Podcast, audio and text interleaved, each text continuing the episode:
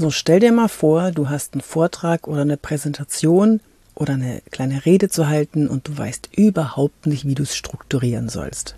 Hm, da kann ich dir helfen mit einem ganz einfachen Trick.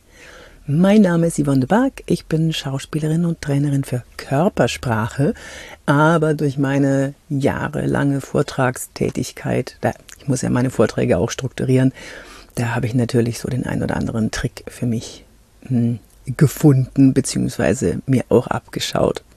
Und ähm, ja, dieser Podcast heißt Wirke wie du willst. Ich bin wieder mal im Wohnmobil unterwegs, wie du vielleicht an dem Mikrofon hörst.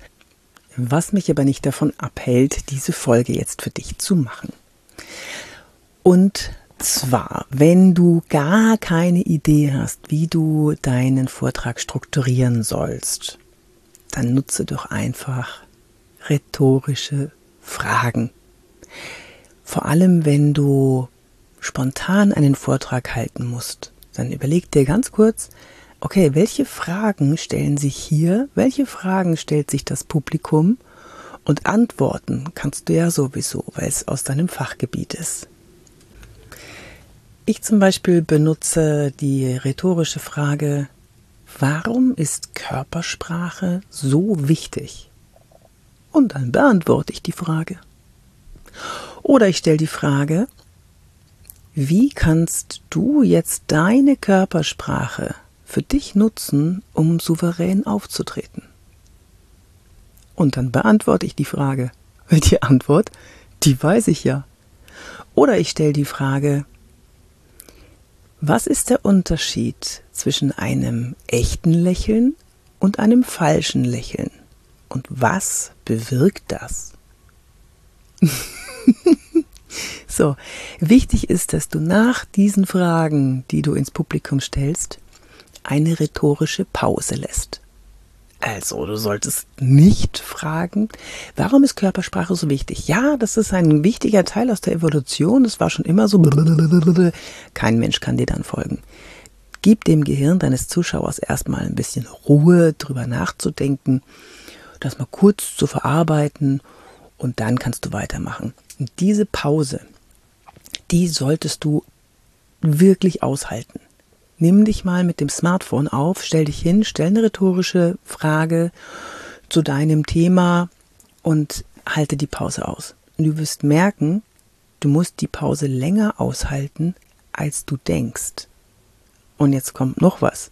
Wenn du vor der Gruppe stehst und die Frage stellst und denkst, du hältst die Pause jetzt lang genug, dann ist sie immer noch nicht lang genug, weil der Druck, der jetzt entsteht durch die Gruppe, durch die Live-Situation, die verkürzt diese Pause noch mehr.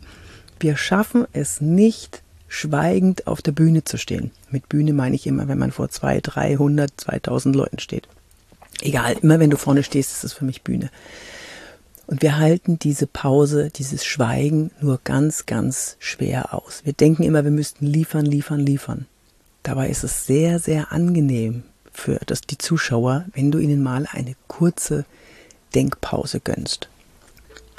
Zu dem Pause-Thema werde ich ganz bestimmt noch einen anderen Podcast, eine andere Podcast-Folge machen, weil das sehr wichtig ist, diese Pausen auch mal auszuhalten, diese Stille auch mal auszuhalten und vor allem auch, wie du diese Pause füllen kannst du, du solltest nicht 21, 22, 23 zählen innerlich.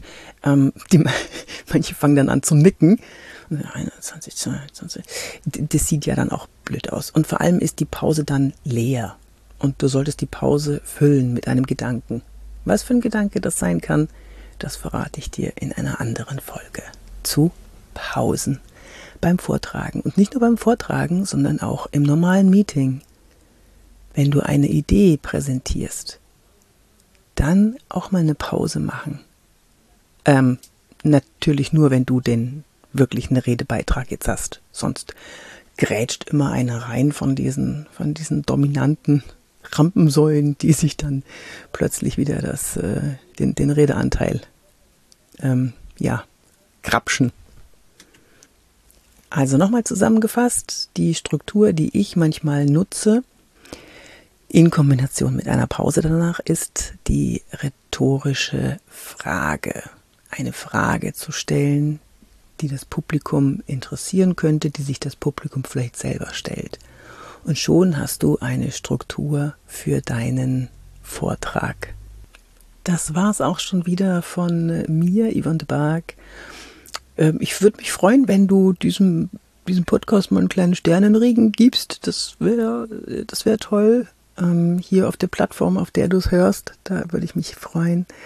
Und ähm, ja, besuch mich gerne auf LinkedIn oder Instagram oder, oh ja, ich bin ja bei TikTok, genau, TikTok. oder ähm, Xing bin ich sogar auch noch und Facebook bin ich leider gar nicht mehr so richtig. Aber ich finde, das reicht schon. LinkedIn, Instagram. Achso, wenn du mal ein Thema behandelt haben möchtest und dich was brennend interessiert, dann schreib mir doch an office.yvonnebark.de. Dann kümmere ich mich darum, wenn es gerade reinpasst. Und auf meiner Seite yvonnebark.de kannst du dir mal anschauen, was ich sonst so alles mache und was ich sonst so alles anbiete. Da müsstest du hingehen, damit das hier jetzt nicht zu einer Werbeveranstaltung ausartet. Also geh einfach auf meine Seite und schau mal, was ich so anbiete. Ja? Dann bis zum nächsten Mal, deine Yvonne de Barg.